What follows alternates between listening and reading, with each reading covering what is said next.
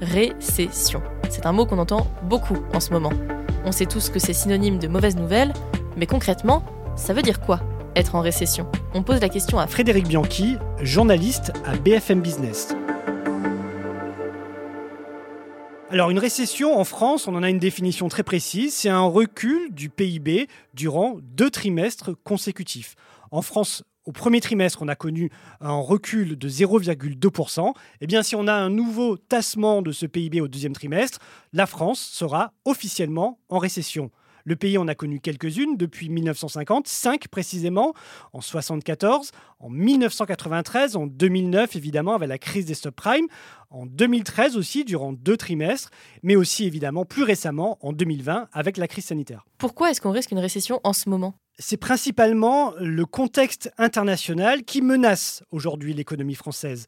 D'abord, la guerre en Ukraine a fait flamber les prix de l'énergie, a causé des pénuries de matières premières, et eh bien ce qui nuit à la production des entreprises françaises. Mais on a aussi le contexte sanitaire en Chine avec la politique zéro Covid. Eh bien, les Chinois aujourd'hui consomment moins, et eh bien ce sont des débouchés en moins pour l'économie française. Ajoutez à cela la hausse des taux d'intérêt annoncée aujourd'hui par la BCE, la Banque Centrale Européenne, hein, qui augmente ses taux pour la première fois depuis 11 ans.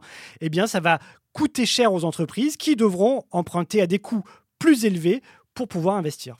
Et comment est-ce qu'elle se traduit, cette récession? Ça va se traduire pour les entreprises par un gel ou une contraction significative des investissements, avec donc moins d'embauches et à terme moins d'activité.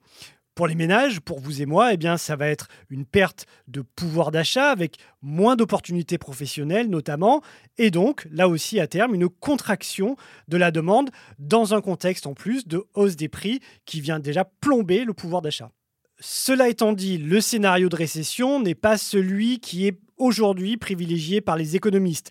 L'INSEE s'attend à un rebond de la croissance au deuxième trimestre, tiré notamment par une consommation meilleure que prévu.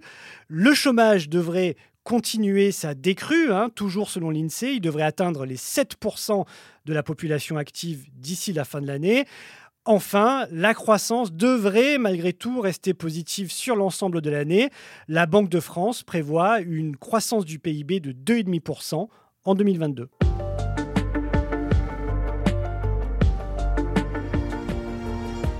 C'était la question info.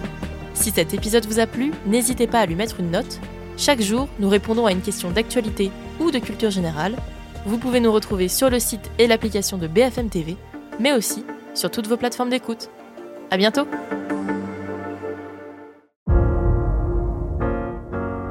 Vous avez aimé écouter la question info? Alors découvrez le titre à la une, le nouveau podcast quotidien de BFM TV. Les grands récits de l'actualité, des témoignages intimes, c'est tous les soirs sur vos plateformes préférées. À bientôt!